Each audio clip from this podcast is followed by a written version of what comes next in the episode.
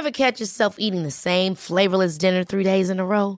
Dreaming of something better? Well, HelloFresh is your guilt-free dream come true, baby. It's me, Kiki Palmer. Let's wake up those taste buds with hot, juicy pecan-crusted chicken or garlic butter shrimp scampi. Mm. Hello Fresh. Stop dreaming of all the delicious possibilities and dig in at HelloFresh.com. Let's get this dinner party started.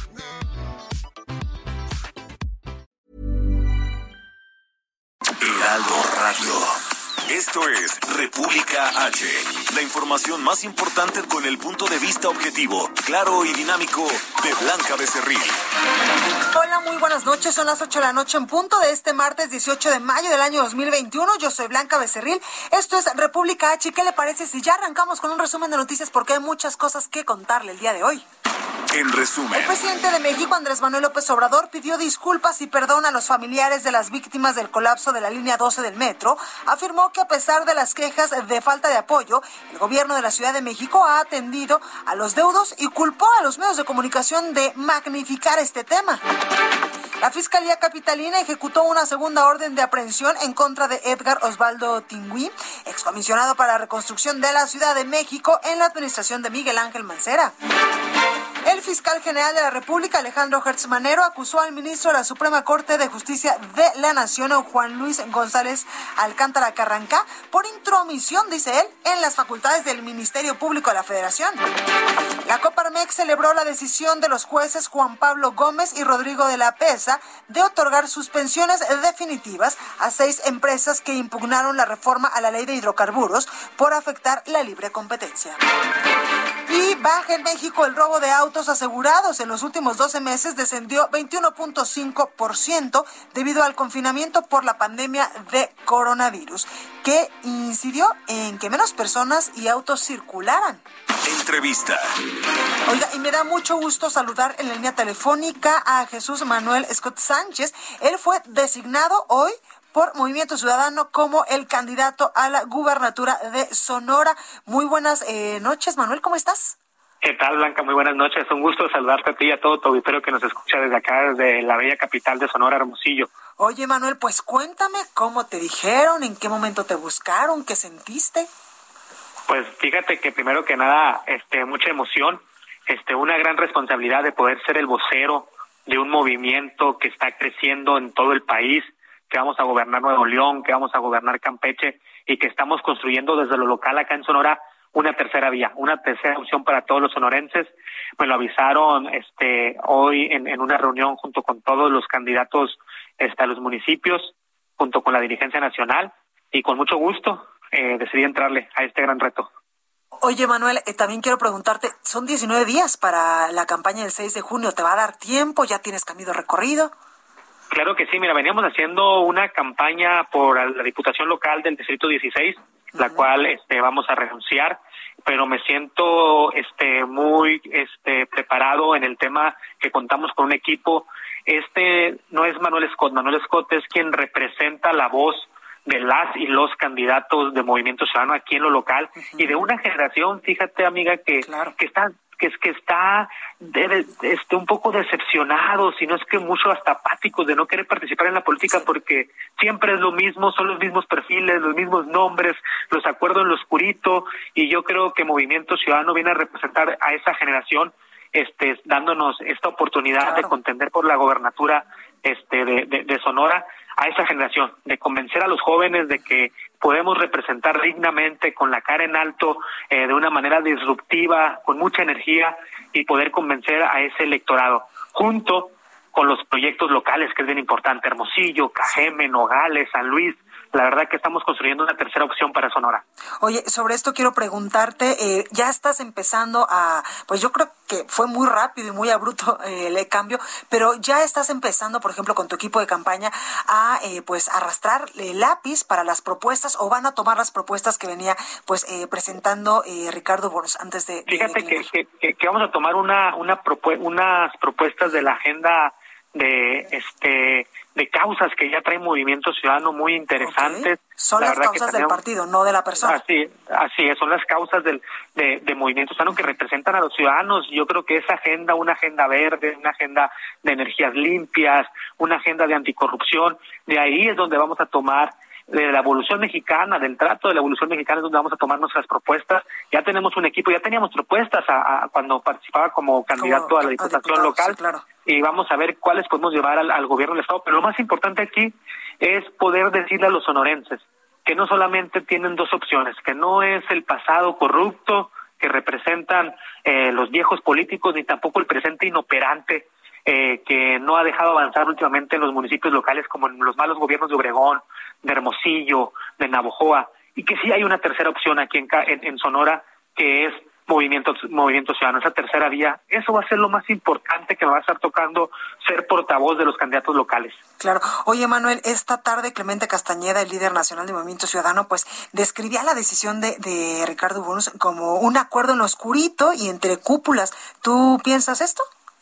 Yo la verdad que no tengo nada que decir para mal de eh, Ricardo Burs. Yo lo conocí como una excelente persona, siempre me trató muy bien y todo mi respeto eh, para Ricardo, pero ahorita estamos nosotros en esta etapa construyendo eh, un proyecto aquí en Sonora, una alternativa para los sonorenses que quieren salir a votar diferente. Entonces tenemos que tener definición y la definición es encabezar este proyecto firmes y sin pues echarnos para atrás. Eso es lo que estamos haciendo. Totalmente. Oye, y no vas a declinar, ¿verdad? Claro que no. Nosotros íbamos a ir hasta donde tope. Buenísimo. Oye, ¿y si eres gobernador, qué vas a hacer en tus primeros 100 días de gobierno? Pues primero que nada recuperar recuperar la confianza de los ciudadanos. Los ciudadanos ya no confían en los gobiernos por el alejamiento, por el distanciamiento que hay entre la clase política y el ciudadano de a pie. Tenemos que hacer eh, una rápida conversión recuperar la confianza, ir a trabajar a los municipios, pero yo creo que estoy muy consciente de que el tema aquí va a ser poder salir a transmitir lo que son los proyectos locales. Eso es lo importante. Oye, eh, Manuel, ¿vas a traer eh, pues alguna eh, guardia especial, algún eh, equipo de seguridad especial después de lo que pasó con tu compañero en Cajeme? Fíjate que no hemos todavía hablado de ese tema con el equipo este, de campaña vamos a estarlo tocando y si, si es conveniente vamos a verlo directamente con la Fiscalía. Ahí lo tenemos Jesús Manuel Scott Sánchez, quien hoy pues ya es el candidato a la gubernatura de Sonora por Movimiento Ciudadano. Muchas gracias por esta comunicación y mucha suerte. Échale todas las ganas. Muchas, muchas gracias, amiga, y estamos ahí siempre a la orden para comunicarnos contigo y saludar a todo tu auditorio. Muchas gracias, cuídate. Gracias, igualmente. Recorrido por el país. Pues ahí esta información de último momento de la designación de este candidato a la gubernatura de Sonora. Oiga, vamos al recorrido por el país y empezamos con mi compañero Carlos Juárez y vámonos hasta Tamaulipas. Carlos, ¿cómo estás? Hola, ¿qué tal, Blanquita? Un gusto saludarte a ti y a todo tu desde Tamaulipas, en donde durante la noche de ayer y madrugada de hoy se registró una tormenta muy fuerte en la zona fronteriza, para ser más precisos, en la ciudad de Nuevo ahí muy cerca de Texas, y es que eh, se reportó la muerte de una persona tras el paso de este fenómeno natural que dejó eh, al menos 150 mil eh, personas sin servicio de energía eléctrica, pues se reportó la caída de más de 140 postes, además de 14 estructuras, así como también de cableado y también, ah, bueno, los chubascos pues fueron muy intensos en esta ciudad de Nuevo. Protección Civil, a cargo de Pedro Granados, confirmó la defunción de una persona, sin embargo, dejó en claro que, bueno, estarán a la espera de que la Fiscalía General de Justicia emita su peritaje para saber si fue víctima de alguna descarga eléctrica o de alguna otra causa. Por lo pronto, en Tamaulipas sigue la alerta por el pronóstico de tormentas en diversas partes de la entidad blanquita. Pues ahí los detalles, Carlos, muchas gracias. Estamos muy pendientes de los detalles. Muy buenas tardes. Buenas tardes. Y vámonos hasta Nuevo León con mi compañera Daniela García. Mi Dani, ¿cómo estás? Muy bien, Blanca, muy buenas noches. Pues aquí en Nuevo León hoy siguió con el programa de vacunación a adultos mayores en el municipio de Guadalupe. Hoy, pues lo que da a conocer la autoridad municipal es que se vacunaron a 24.800 adultos de 60 o más años en el estado para completar su segunda aplicación de la vacuna. Se trasladaron además a 662 personas de la tercera edad eh, a los centros DIF de Guadalupe para recibir esta segunda dosis, quienes no podían trasladarse por su cuenta propia. Cabe señalar, Blanca, que la jornada transcurrió sin incidentes y fue el estadio BBVA en su modalidad de drive-thru el que registró el mayor número de personas atendidas con su vacuna contra la enfermedad. Ahí se aplicaron 8.550 vacunas. Después fue Expo Guadalupe con 8.136. La Universidad Tec Milenio se acabaron eh, 3.360 vacunas y en Lobos Pablo Oliva se aplicaron 4.836 vacunas. Eh, la aplicación de la segunda dosis de la vacuna en el municipio de Guadalupe inició el día de hoy y terminará el jueves 21. Eh, además de esto, pues hay que señalar, Guadalupe es el segundo municipio más poblado de Nuevo León y el penúltimo en recibir la segunda dosis para completar el esquema de vacunación de adultos mayores. En este sentido, pues solo falta la capital del estado, el municipio de Monterrey, que es además el más poblado. Se espera que sean los próximos días cuando se dé a conocer quién, eh, cuándo será la vacunación de la segunda dosis para adultos mayores en la capital ahí los detalles, mi Dani, muchísimas gracias. Oye, está haciendo el debate a los de los candidatos, ¿verdad? La gubernatura.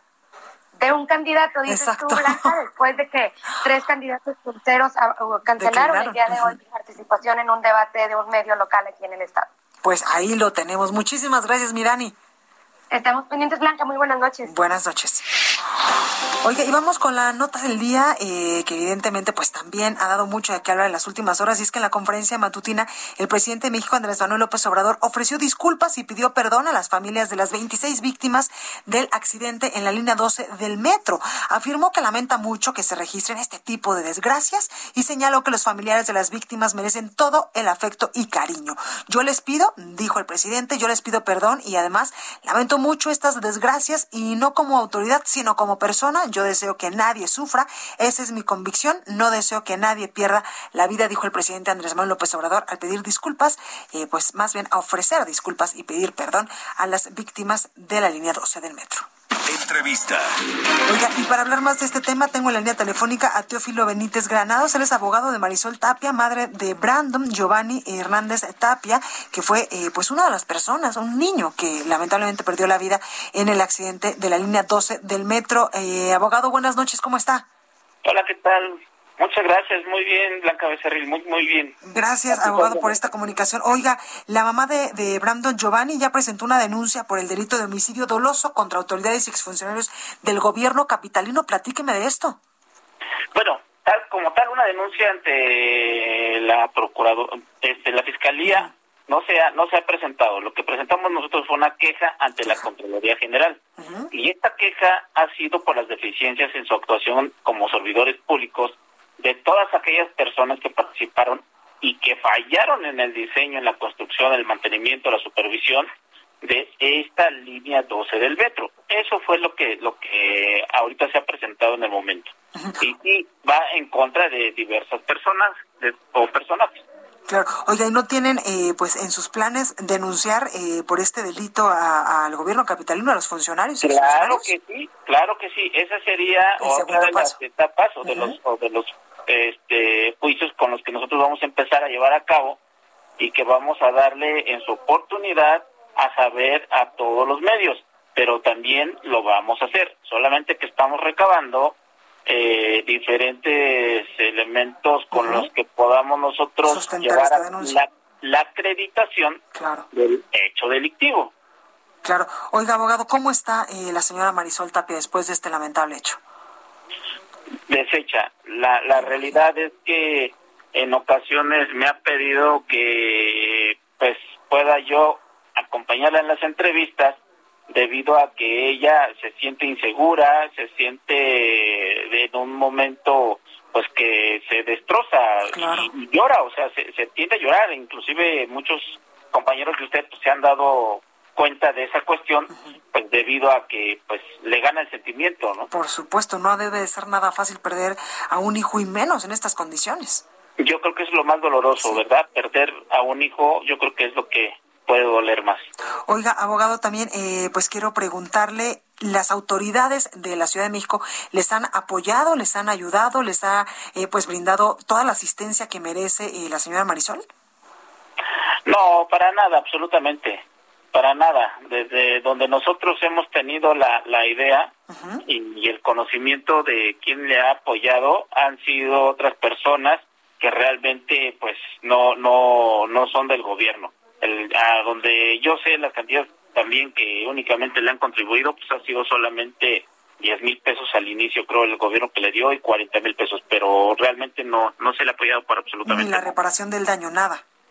No, nada, nada en realidad. Y la reparación del daño, pues ellos la quieren cuantificar en unas cantidades que, digo, si fueran los hijos de ellos, yo creo que... No hay cantidad que... que no hay que cantidad que, sea que suficiente. valga, claro. ¿no? Mas, Sin embargo, ellos ya le pusieron el precio a las vidas de cada una de las personas que perdieron, pues ahora sí que la vida en ese lugar y pues les quieren pagar 650 mil pesos por una vida. Imagínate tú, Blanca, o sea, ¿crees que eso valga una vida en la Ciudad de México? No, para nada. Por supuesto. Y menos la vida de un menor. Menos la de un menor, menos la de un hijo, Por ¿no? supuesto. Así es. Oye, eh, abogado, ¿tope hasta donde tope con estas denuncias, con estas quejas? Así es, así es, hasta donde sea. Nosotros no tenemos un, un tope para poder alcanzar a llegar de aquí a mañana, pasado, no. Esto sabemos que va a ser tardado, sabemos Claro. que tenemos que trabajar fuerte, sabemos que tenemos que luchar para que estas personas pues cumplan con lo que realmente era obligación de ellos y eso era pues tener las cosas correctamente y ser transparentes y no ejercer actos de corrupción durante la construcción de esa de esa este de, esa esa línea. del, del metro. Pues ahí lo Entonces, tenemos. nosotros agotaremos inclusive hasta instancias internacionales Justo si es posible eso. para hacerlo. Claro, pues ahí lo tenemos, Teófilo Benítez Granados, abogado de Marisol Tapia, madre de Brandon Giovanni Hernández Tapia, quien pues es el menor que murió en este lamentable hecho de la línea 12 del metro. Muchas gracias, abogado, cuídese mucho. Igualmente, muchas gracias a ti. Gracias.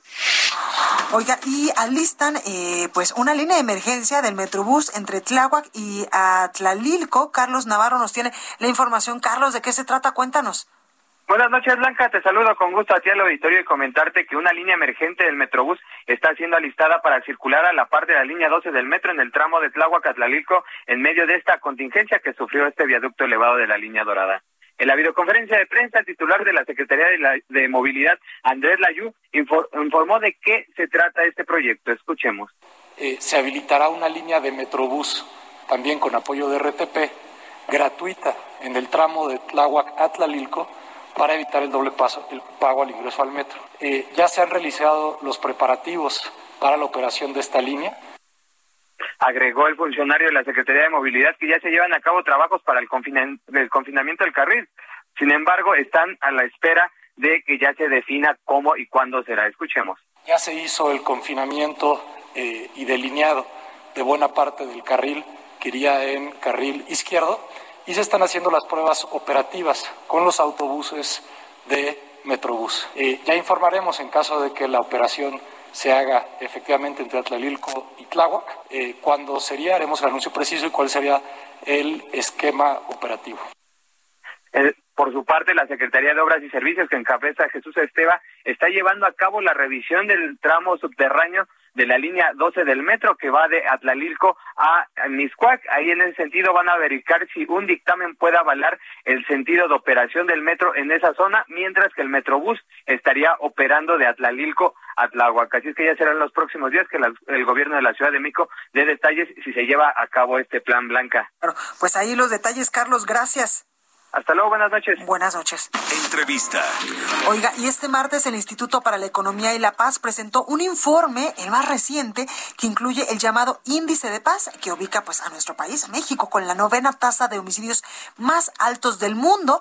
El impacto incluso económico de la violencia en nuestro país es de 221 mil millones de dólares en 2020, esto es más de siete veces el gasto público en el sistema de salud tan necesario en estos momentos de emergencia sanitaria por la pandemia del coronavirus. Para hablar más de este tema, saludo en la línea telefónica a Carlos Juárez, director en México del Instituto para la Economía y la Paz. Carlos, buenas noches, ¿cómo estás? Muy bien, Blanca, buenas noches y un saludo al auditorio. Gracias. Oye, cuéntanos sobre este informe que presentan, eh, donde pues ya incluyen eh, el índice de paz. Sí, en el Instituto para la Economía y la Paz llevamos ocho años publicando este reporte anual llamado el Índice de Paz México, que es una, un compendio de indicadores, un, un análisis integral de los niveles de paz y de violencia en nuestro país. Medimos la paz a nivel nacional y también damos seguimiento a la evolución de, las paz, de la paz y las violencias a nivel estatal en, en México.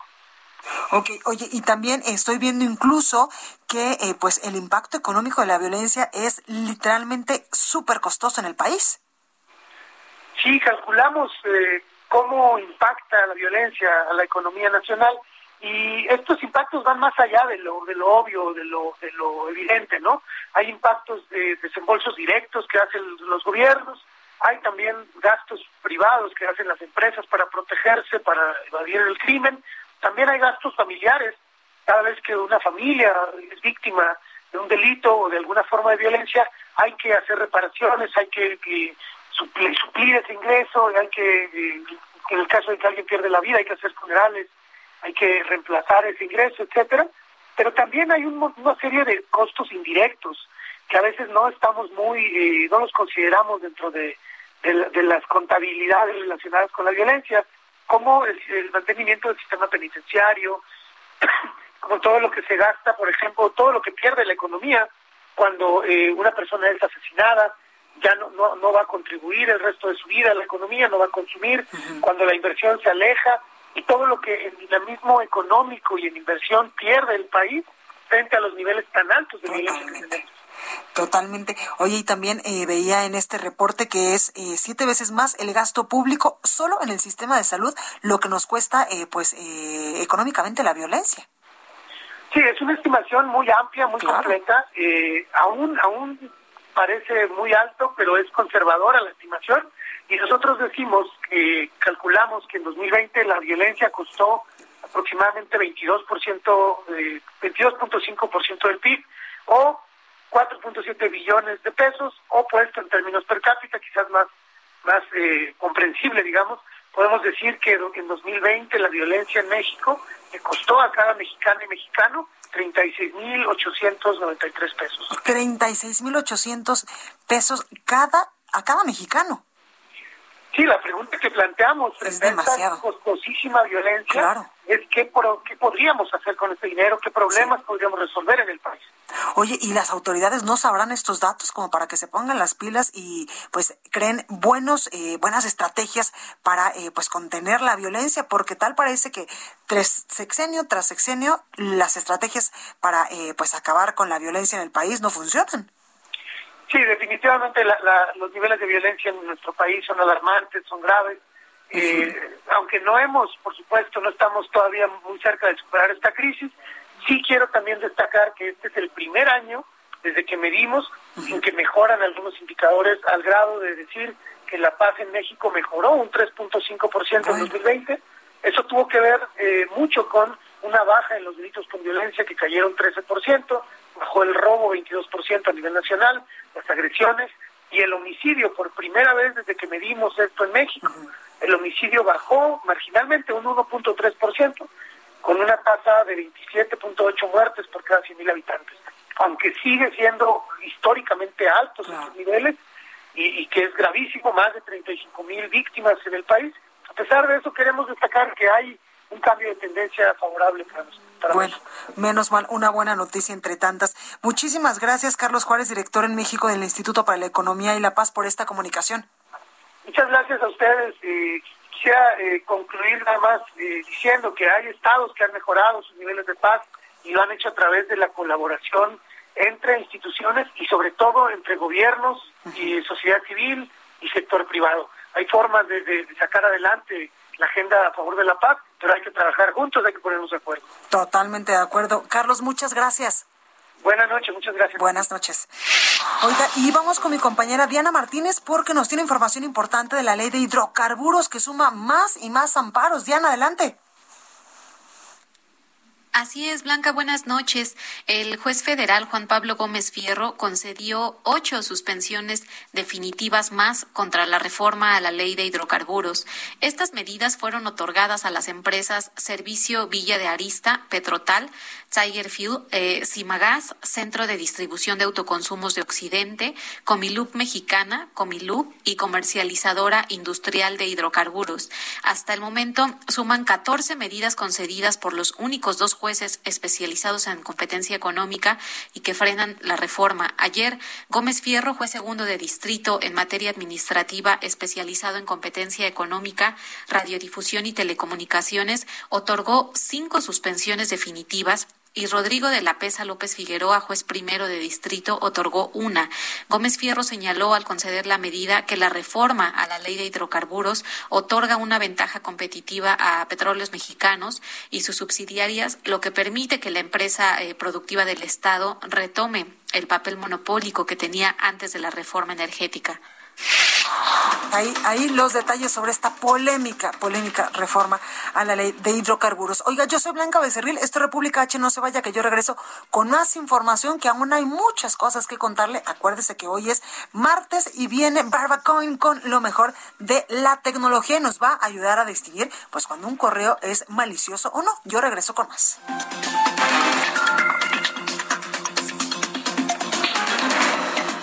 Continúa escuchando a Blanca Becerril con la información más importante de la República en República H. Regresamos. Heraldo Radio, la H que sí suena y ahora también se escucha.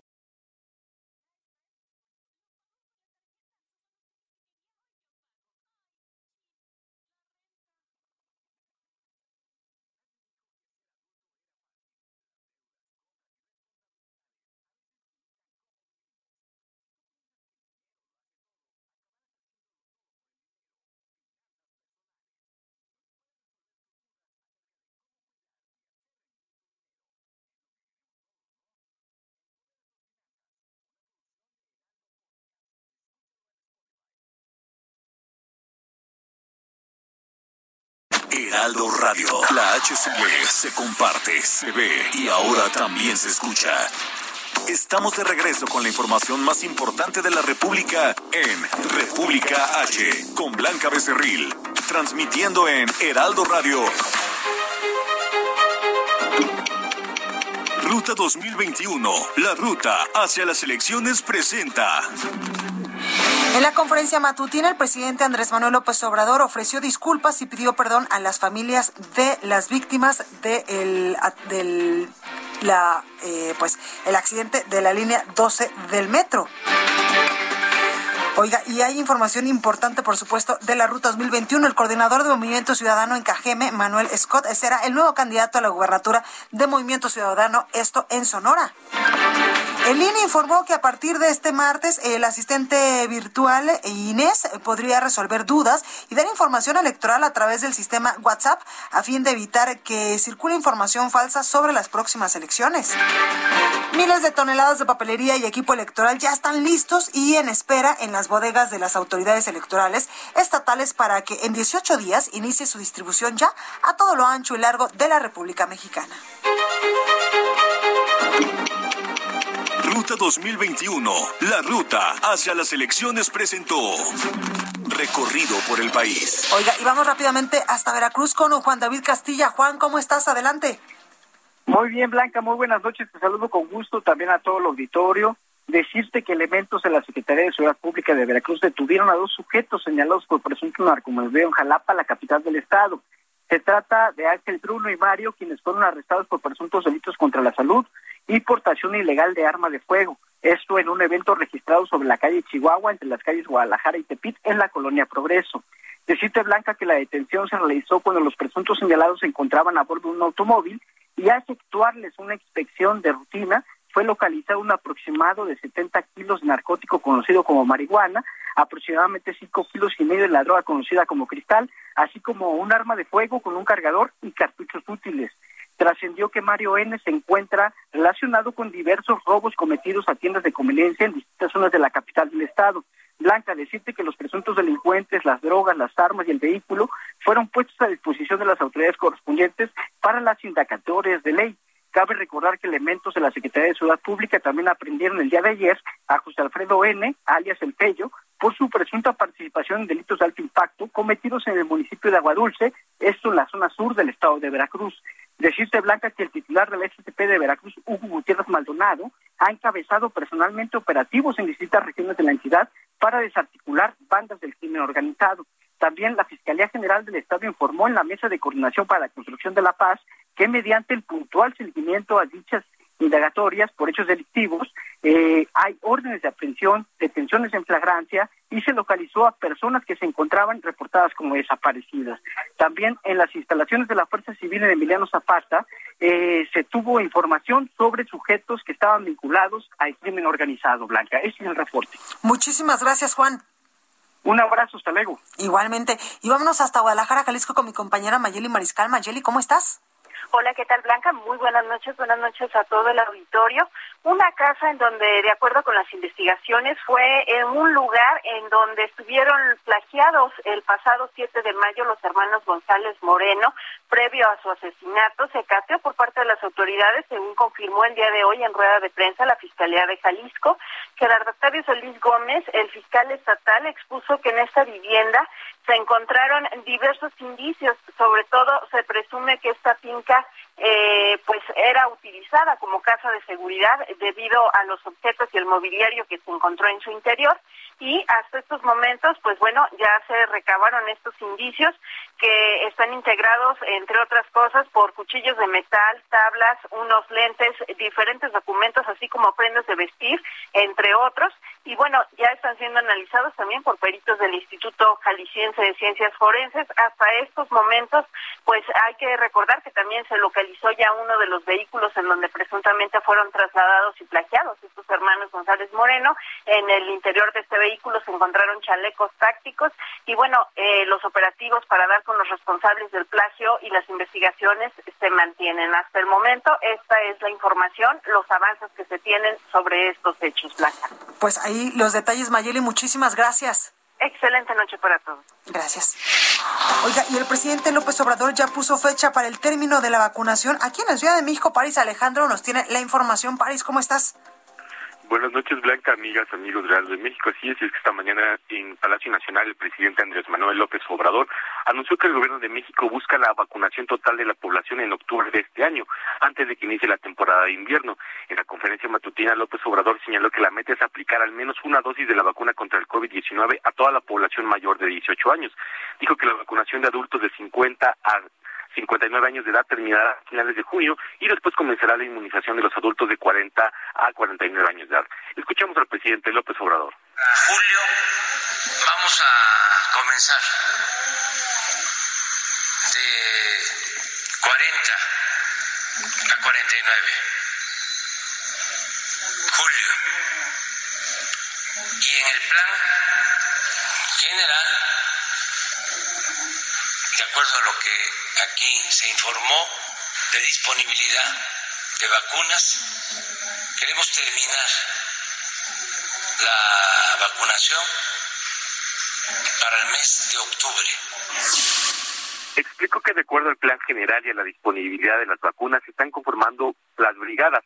Se van a instalar más centros de vacunación y van a participar las fuerzas federales, el ejército, la marina, la Guardia Nacional, para poder cumplir con ese propósito. Y es que esta semana llegan se llegará a 34 millones de vacunas recibidas y en las próximas seis semanas se tendrán el doble de vacunas, es decir, que llegarán 34 millones de vacunas más y es que en junio se recibirán en promedio casi un millón de vacunas por día.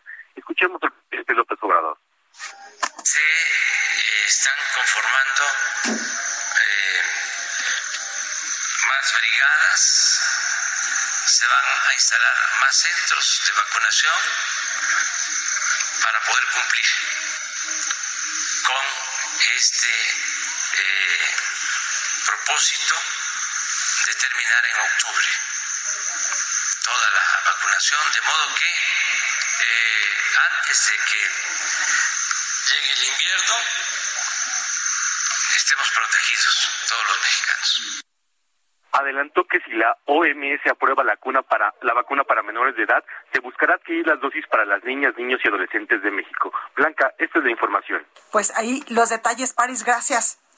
Buenas noches. Buenas noches. Entrevista. Oiga, y quien sabe mucho del tema, Javier Tello, especialista en políticas de salud. Javier, ¿cómo estás? Hola, ¿qué tal Blanca? Qué gusto. Buenas noches. Oye, Javier, ¿es posible lo que plantea el presidente Andrés Manuel López Obrador de que antes de octubre pues ya estemos todos vacunados, aunque sea con una sola dosis? Bueno, en un marco verdaderamente teórico todo es posible, ¿no? Aquí la cuestión es nada más ver los antecedentes y plantarnos en la realidad que, tenemos en este momento. Y te, te, explico, desde el 26 de diciembre hasta el día de hoy se han vacunado a 16 millones de mexicanos apenas, ¿sí? Algunos tienen dos dosis, por eso vemos que tenemos un poco más de veintitantos millones de dosis aplicadas, pero son 16 millones de mexicanos.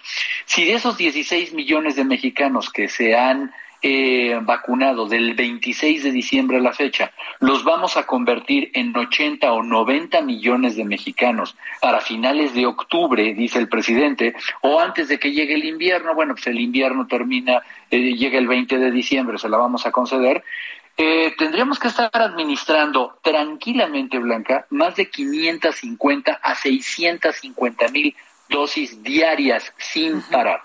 ¿Sí? En algunos casos, si tomáramos eh, algunos iris y venires de fechas y todo, eh, tranquilamente estamos hablando de cerca de 700 mil vacunas diarias. ¿Por qué lo digo? Porque algunos van a ser y nos van a decir en unos meses, bueno, es que la promesa era con una sola dosis, me parece muy bien, pero estás de acuerdo que muchos tienen que completar sus cuadros. Claro. Es decir, sí, entonces estamos hablando de todos los mexicanos adultos que dice el presidente, con una sola dosis, más los que tengan obligatoriamente que aplicarse la segunda. Entonces, es, es un esfuerzo titánico, eh, teóricamente es posible, pero yo quisiera saber con qué recursos. Eso es lo importante, ¿no? Porque, pues, decir todos los mexicanos, creo que es muy amplio. Nos faltan números. ¿De cuántos se está hablando? Luego dijo que mayores de 18 años. ¿Cómo que mayores de 18 años y el plan inicial era mayores de 16? Y además ahora los parámetros internacionales y en Estados Unidos ya están vacunando de 12 a 15 años. Entonces, bueno, como que hay muchos detalles que no están previstos en lo que justo eh, decía el presidente de la República. Habrá que ver entonces cómo va a expander la capacidad. Dice que se están haciendo y que se están creando nuevas brigadas, pero mira, lejos de todo, yo creo que la solución es que deberíamos, número uno, evidentemente asegurar que lleguen todas las vacunas para esta titánica labor, pero dos, yo creo que tiene que comenzar a participar activamente tanto los gobiernos estatales, esto ya lo hemos hablado, como la iniciativa privada, hospitales privados, farmacias, universidades, organizaciones no gubernamentales. Solamente te pongo el ejemplo de los Estados Unidos. Todo el mundo está vacunando. Y como todo el mundo está vacunando, es que han tenido este éxito. Es, es muy simple, ¿sí? Si solamente el gobierno federal quiere hacerlo, pues yo me pregunto por qué en este momento no hemos acelerado y al día de hoy tenemos casi 7 millones de dosis en espera de ser administradas. Totalmente, totalmente. Oye, y yo cuando escuché esta declaración del presidente, dije, y yo pensé que a mí me tocaba hasta octubre, noviembre o incluso hasta diciembre la vacuna. Sí, porque realmente todavía eh, no sabemos cuál es la táctica y cómo va la calendarización. La calendarización la han movido tres veces. Entonces, cada vez que te dicen vamos bien, significa vamos bien a la última vez que movimos el calendario. Ahora, ¿a quién le hacemos caso? El secretario de Hacienda dijo que iba a vacunar a 80 millones de mexicanos, no dosis. Él dijo mexicanos antes de junio perdón. Luego, eh, Hugo López Gatel había dicho todavía hace 10 días que el calendario iba a continuar hasta el primer cuarto del año entrante. Bueno, entonces, o A o B. Y luego el presidente hoy nos da esta nueva promesa, pero una promesa muy vaga. Dice los adultos y dice antes del invierno. ¿Eso qué significa en términos eh, propios? Y vuelvo a Hugo López Gatel cuando dice, no puedo yo darles fechas exactas ni una eh, eh, ¿cómo se llama?, logística precisa, porque dependemos del arribo de las vacunas. Entonces, bueno, creo que, que ciertamente decir los mensajes de manera general, ok, es adecuado, nos pone un parámetro, una meta, pero realmente los detalles y el diablo está en los detalles. Totalmente, totalmente de acuerdo, Javier Tello, especialista en políticas de salud. Muchísimas gracias por el análisis. Estoy a tus órdenes, que estés muy bien, Blanca, qué gusto. Gracias, buenas noches. Oye, ¿qué le parece si vamos al México Curioso con mi compañero Abraham Arriola? Adelante. Curiosa CDMX con Abraham Arreola. Una forma divertida para conocer, explorar y disfrutar de la Ciudad de México. Bienvenidos. Los ochos son los carritos que superaron su trágico origen y nos han demostrado que son capaces de hacer grandes hazañas.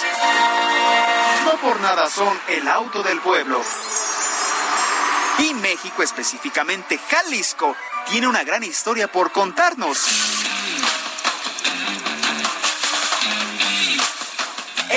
1968 cuando la empresa fabricante decidió probar si el bochito era resistente al agua o si era capaz de flotar sin averiarse. En el peor de los escenarios, el bocho se hunde, pero en el mejor de los casos, el bocho se haría famoso. Todo ocurrió el 8 de septiembre del 68. Todos los periódicos te invitaban a ver cómo un bocho modificado atravesaba el lago de Chapala. Para esta hazaña, claro, el auto fue modificado. Pero como siempre, el bochito sacó la casta y logró demostrar que era capaz de todo. Cruzó sin problemas el lago de Chapala y su fama creció en todo el lugar. ¿Qué pasó después? El auto fue llevado como un artículo único, pero tristemente fue remodelado y vendido como un vehículo más. ¿Y dónde estará ese legendario auto? Ahora ya nadie lo sabe, pero esperemos que su historia no se olvide. Yo soy Abraham Arreola. Hasta la próxima.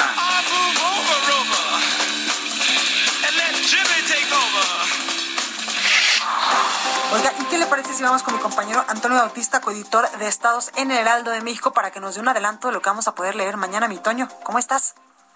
Blanca, ¿cómo estás? Muy buenas noches. Te saludo a ti de los radioescuchas de República H aquí en el Heraldo Radio. Pues fíjate que hicimos un recorrido en la comunidad de eh, Chapantongo, en, esta parte hay unos manantiales eh, eh, que pues están reportando una serie de problemas, en particular el manantial de la pila, donde la población que ha tenido que hacer uso de este recurso natural para poder tener agua, pues no tienen otra manera de, de allegarse de, líquido, pues están reportando ya desde hace varios varios años la presencia de contaminación en este en este cuerpo de agua que pues es lo único que tienen en esta comunidad para poder tener acceso a, este a esta pues este elemento que es además un derecho humano. Y bueno pues están diciendo que eh, los, los médicos que han atendido a las personas que han reportado problemas pues sí pues confirman que hay una bacteria que les está haciendo daño y pues traemos esta historia y todos los detalles las páginas del Heraldo además una historia de, de éxito eh, de estas que nos hacen ver que no hay edad para el triunfo, donde traemos la historia de don Felipe Espinosa Ecuapetla. Él se graduó como ingeniero en procesos de gestión industrial en la UAP en Puebla a los 84 años de edad. Y bueno, pues traemos todos los detalles mañana de este tema. Eh, y también, pues en el caso de eh, del Estado de México, las consecuencias de la pandemia pues fueron que eh, cayó la venta de viviendas en, en esta parte de del país, eh, por lo menos 30% bajó eh, la venta de estas viviendas, sin embargo ya empieza a recuperarse en este año. Y pues toda la cobertura de la Ruta 2021 con todos los personajes y todo lo relevante en rumbo a las elecciones, que ya faltan prácticamente dos semanas, Blanca. Eso, mañana en las páginas del Heraldo. Muchísimas gracias, Toño. Muchas gracias, buenas noches. Buenas noches. Bueno, y vamos con el Heraldo Ciencia, con mi compañera Oriana Trejo. Adelante, Oriana.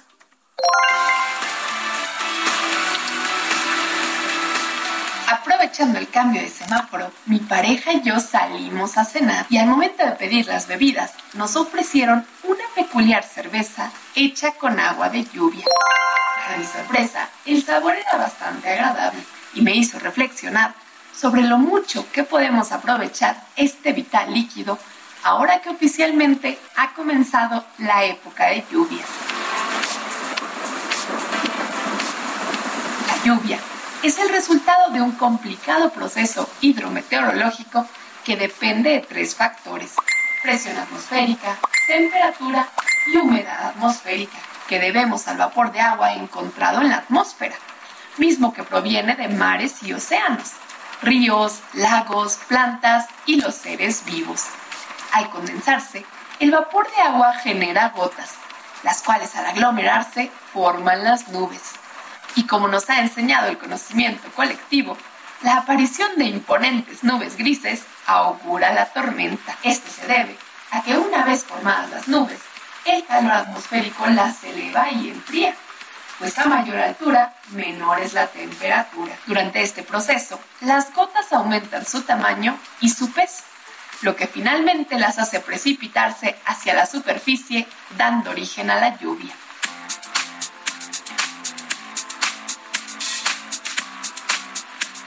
En zonas agrícolas, este fenómeno genera alegría, ya que aproximadamente 20% de la precipitación se destina a la producción de alimentos. Sin embargo, en las grandes ciudades el panorama es muy diferente, pues derivado de la falta de árboles, la sobrepoblación y el exceso de pavimento, las lluvias se estancan, generando inundaciones y desastres, que ciertamente no podemos llamar naturales.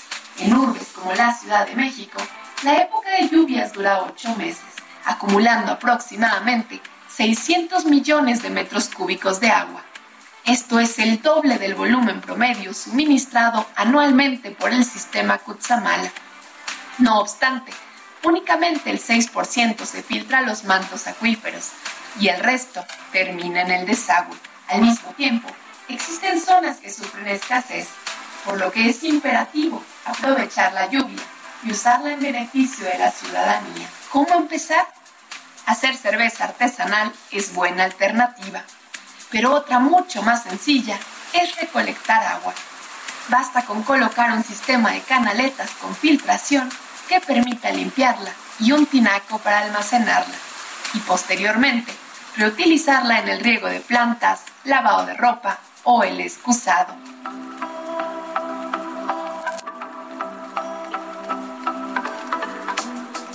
Actualmente, diversos colectivos han elaborado prototipos económicos y gobiernos locales cuentan con programas de cosecha y lluvia completamente gratuitos. Por lo que te invito a mirar la lluvia desde una nueva perspectiva y a sumarte a los cientos de ciudadanos recolectores que gota a gota buscamos mejorar nuestro país.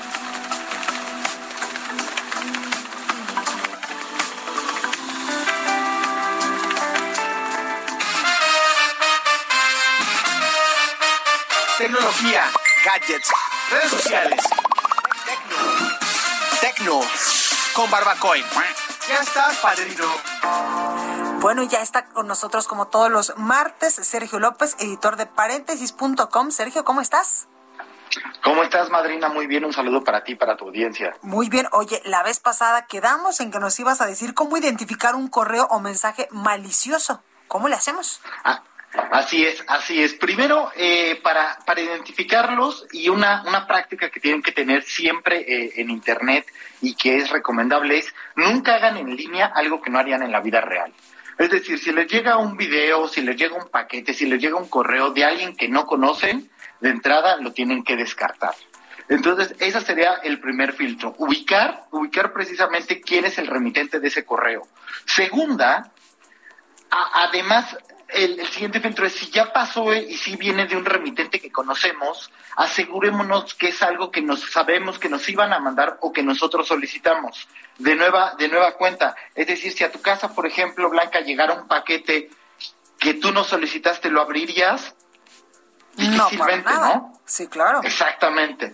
o tratarías de buscar a la persona que te lo mandó y le preguntarías, oye, esto que me enviaste, ¿qué onda? ¿Qué es? ¿Para qué sirve? ¿Por qué está llegándome? Entonces, la misma regla. Si ya pasó el primer filtro que es ubico y quién me lo mandó, después es preguntarle a la persona en caso de que yo no hubiera estado esperando un PDF o una liga. Esto es muy importante. Una liga o un PDF si no los estamos esperando habitualmente, aquí es donde vienen phishing o viene malware, particularmente en el PDF. Ahora, si es una liga, tengan cuidado de quién viene. Si viene de las instituciones bancarias, si viene de alguna institución de salud, si les están pidiendo algún dato personal, de entrada falla.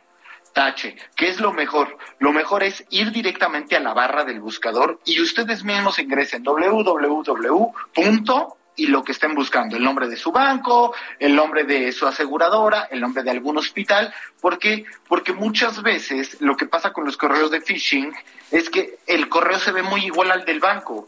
Y por ahí te alertan y te meten un susto de, oye, está llegándote un, un cobro que no deseado o eh, necesitamos eh, comprobar tu contraseña porque vamos a dar de baja tu cuenta. Entonces, al dejarte ir por la emoción, difícilmente pones atención en los detalles y es lo que aprovechan, aprovechan en el phishing.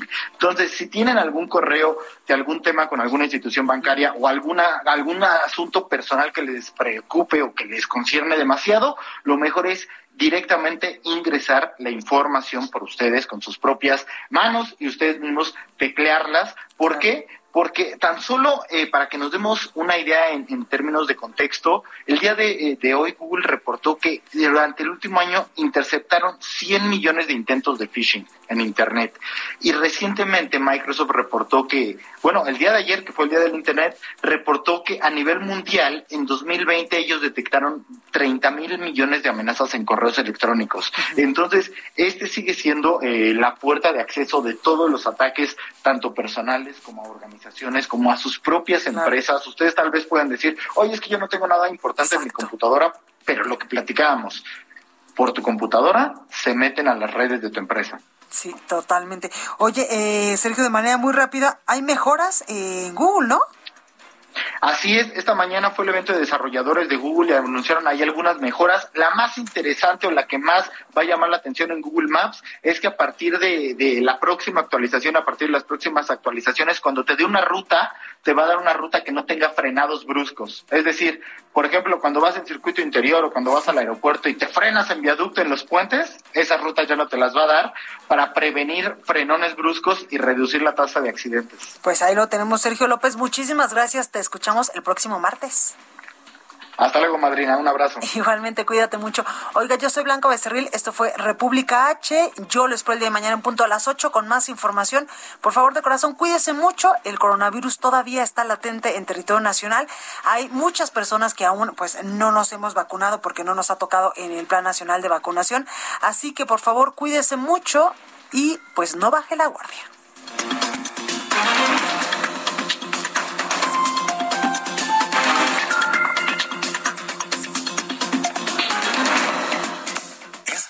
República H, la información más importante de lo que pasa en el interior de la República, con el punto de vista objetivo, claro y dinámico de Blanca Becerril. Continúa escuchando Heraldo Radio, donde la H suena y ahora también se escucha.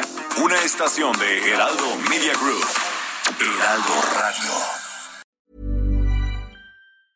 Ever catch yourself eating the same flavorless dinner three days in a row? Dreaming of something better? Well, HelloFresh is your guilt-free dream come true, baby. It's me, Gigi Palmer.